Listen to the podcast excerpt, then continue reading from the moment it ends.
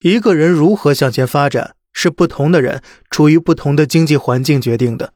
人会主动靠近经济利益，也会被动挤出经济利益。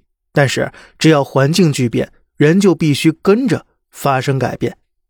经济就是江湖，经济就是人心，经济规律是不可逆的。与其对抗经济规律，不如啊顺从经济规律。二零二三年十二月十三日，董明珠在格力电器二零二三届大学生入职仪式上提起半年前离职的秘书孟雨桐，其中言辞颇为恼怒，称其当时我看很勤奋，我希望他能成长起来，所以我说你在我身边当秘书，当秘书连文都写不出，我不知什么是秘书。而借助我们平台变成网红，你不过今天挣得多一点，人生的梦想，钱不是梦想。孟雨桐在格力是今年五月正式离职的。过去这么长时间里，翻一翻旧闻，还能看到董明珠在这件事上心态一直颇为不平。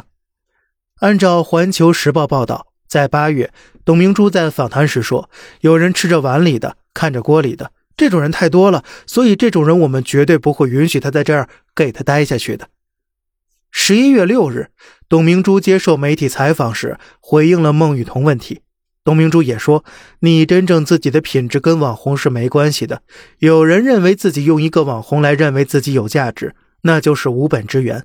你不可能在格力这个平台上，然后到外面去做广告，这肯定是不合规的。”综合以上种种言论，一九九八年出生的孟雨桐，把大她四十四岁接近半辈子、年龄差距几乎是奶奶跟孙女间年龄差距的董明珠，可谓是气得够呛了。